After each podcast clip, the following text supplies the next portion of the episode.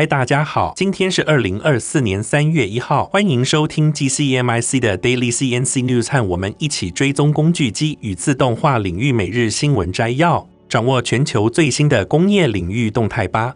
那今天这集的 AI 语音由优声学进行合成并赞助播出。在我们请 AI 小姐为我们阅读今天的新闻之前，先帮我们按下订阅，开启小铃铛。这样每天早上就可以收听到最新的消息哦。好，那就让我们开始今天的新闻摘要吧。让我们看到第一则新闻。我们将带来的是关于政府对工具机业者提供协助的最新消息。政府针对工具机业者提拨了五十三亿元的资金，以协助他们分散市场。经济部今年度规划约三亿元的经费。旨在帮助工具机业者实现高值化和低碳化。此外，贸易署也将投入五十亿元加强海外拓销，期望协助业者开拓新的市场。经济部表示，除了智慧机械的补助外，他们还将推动工具机厂商与国产控制器的应用相结合，并建立资料库以提高碳盘查的能力。其中，三亿元经费中有一亿元将用于控制器的高值化以及完善工具机产品类别规则 （PCR） 资料库计划。同时，政府也将持续协助工具机业者进入半导体先进制程设备供应链。考虑到目前的国际环境，工具业者面临诸多挑战，不仅受到大陆喊停海峡两岸经济合作架构协议。ECFA 的影响，还要应对日币贬值和俄乌战争等因素带来的影响，因此，台湾工具机业者不得不朝向高阶机种的开发和市场的分散努力。至于补助的细节，经济部指出，控制器是工具机最核心的零组件，为了促进跨业合作，业者可与其他产业提出共同申请。补助金额最高可达三千万元。在低碳化方面，政府将建立数据资料库，协助产业进行碳盘查，以提升竞争力。另外，贸易署今年也将投入五十亿元加强拓销，其中包括以异业联盟方式争取新兴市场商机。这些举措将有助于工具机业者在国际市场上更好的发展。那接下来第二则的新闻，我们将为您带来一则关于高速人形机器人的报道。您可能已经看过许多人形机器人的影片，但今天我们要介绍的这款却与众不同。它是由加拿大公司 Sanctuary I 开发的 Phoenix 机器人，拥有着世界上最优秀的机器人手，能够以接近人类的速度完全自主的工作。比起 Tesla 或 Figure 的机器人更加快速，Sanctuary I 一直在加速他们在通用类人机器人方面的进展。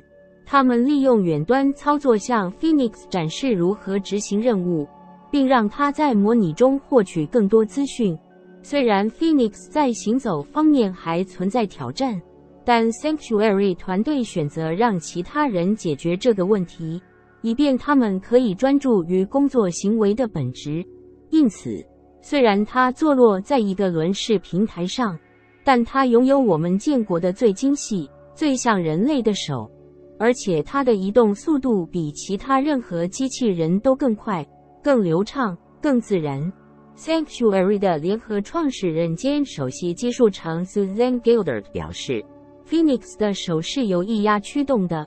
这与其他产品中的电动马达不同，他解释说，液压技术虽然有缺点，但却是能够提供精度、速度和强度的唯一技术。Phoenix 的动作看起来非常出色，团队一直专注于创建运动的构建模组，而其他小组则直接进行全面的任务训练，透过专注于基础知识。Sanctuary 正在以超细化的方式构建 Phoenix 的能力，虽然进展可能会缓慢，但随着机器人开始建立联系并扩大其范围，它应该会展现出惊人的加速度。在今天的报道中，我们看到了 Phoenix 机器人的独特之处，它的移动方式与其他人形机器人截然不同。这似乎验证了 Sanctuary 采取的方法，让我们期待在不久的将来看到更多关于 Phoenix 的发展。借着第三则新闻，我们要为您带来一则关于 Frontier Bio 的报道。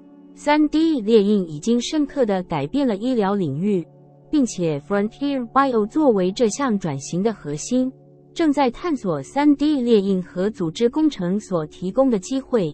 他们致力于在实验室中培养人体组织，这开启了再生医学领域的个人化和创新视角，为组织、医疗设备和治疗提供克制化解决方案。同时，不断增加的动物实验引起了人们的关注。Frontier Bio 的主要目标是设计人造组织来取代动物实验，为保护人类生命做出贡献，解决移植器官日益短缺的问题。Frontier Bio 的执行长 Eric Bennett，他分享了有关公司意图和计划的更多资讯。Frontier Bio 致力于实验室培养人体组织工程的创新。我们的使命是为老化或衰竭的器官和组织开发替代解决方案，为器官移植短缺提供可持续的解决方案。基层制造是我们研究和产品开发的核心。我们利用先进的 3D 列印技术和自组装技术来设计肺微组织、脑微组织和血管。Frontier Bio 的起源可以追溯到 Eric 担任 Ether 首席技术长期间。我们的目标是透过开发价格实惠但功能强大的 3D 生物列印机来让生物列印技术变得可用，而不是仅仅专注于硬体开发。在我开发的用于制造血管的革命性方法的催化下，Frontier Bio 诞生于这个愿景。我们使用 FDM 技术以及树脂 3D 列印来设计复杂的设备零件、晶片、器官模具、组织工程支架等应用。此外，我们的产品还包括用于组织制造的各种 3D 生物列印技术。我们对技术的选择是基于其多功能性以及对我们独特的介质、生物材料和创新组合的适应性。基层制造的应用对于创建忠实再现自然组织特性的实验室培养人体组织至关重要。这种能力不仅对于改进医疗设备至关重要，而且对于准确模拟疾病和寻找新疗法至关重要，有助于减少历史上对动物实验的依赖。3D 列印在医疗保健领域的进步有望彻底改变个人化医疗，为每位患者按需客制化组织提供可能。这将简化药物疗效的精确评估，并促进个人化治疗的开发。根据需要替换器官和组织的能力，预示着医学科学的新时代。紧接着是第四则新闻，让我们和大家分享一则关于人工智慧和机器人的消息。Electric Sheep，这是一家专业从事园林绿化的公司。他们最近宣布推出了一款名为 Verdi 的全新自主机器人。这个可爱的电动机器人能够和其他电子羊的产品以及园艺设计师一起工作，完成各种修剪、整理和清理工作。让我们一起深入了解一下。在我们看到 Verdi 实际运作之前，我们先来了解一下这款新型园艺机器人的背后故事。Electric Sheep Robotics（ESR） 是一家位于旧金山的人工智慧和机器人公司，由 Tiger Global 和 Foundation Capital 资助。他们专注于利用技术支援户外维护提供者的市场，开发和实施一系列不断扩大的机器人。这些机器人可以在人类执行其他任务时自动进行割草。这家公司的技术以 ES1 为中心，这是他们专有的人工智慧软体代理，利用现实世界的模型在工作场所进行推理和规划。这项技术已经成功应用于电子羊的另一款产品 RAM 中。今天，Electric Sheep 宣布了园艺机器人家族的新成员 Verdi。这款机器人可以无缝的与 RAM 一起工作。Verdi 是一款全电动自主机器人，它利用 ESR 的 ESE 人工智慧对新修剪的草坪进行最后的修饰，ESR 的 I 使得 RAM 割草机和 Verdi 能够无需任何教学即可协同工作，仅使用人工智慧来导航和学习周围的环境。Electric Sheep 表示，他们的技术能够让景观美化人员、校园、挖或住宅客户能够轻松部署机器人，无需工程师在场，而且他们的软体还可以让机器人不断学习和训练。以完成给定院子周围的各种任务。目前，Electric Sheep 在美国各地运营着一支由四十台 RAM 割草机组成的车队，并计划在二零二四年第二季度将 Verdi 园艺机器人部署给商业和住宅客户。这真是一个令人振奋的消息！让我们期待 Verdi 带来的园艺美化革命吧。那最后一则新闻，我们将带您了解一则来自印度的新闻。印度政府宣布，印度将对外国投资开放其航天领域。这项举措的目的是扩大全球太空市场份额，提高印度在航天领域的地位。印度最近取得了一些重大成就，例如成为首个在未经探索的月球南极软着陆的国家。这次成功的任务使得印度成为第四个实现软着陆的国家，这项成就令人瞩目。根据政府的声明，外国公司现在可以在印度投资最多百分之一百的卫星系统制造，而无需事先获得官方批准。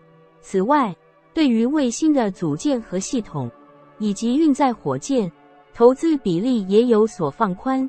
印度的这一举措旨在加速航天产业的发展，并将其在全球发射市场的份额增加五倍。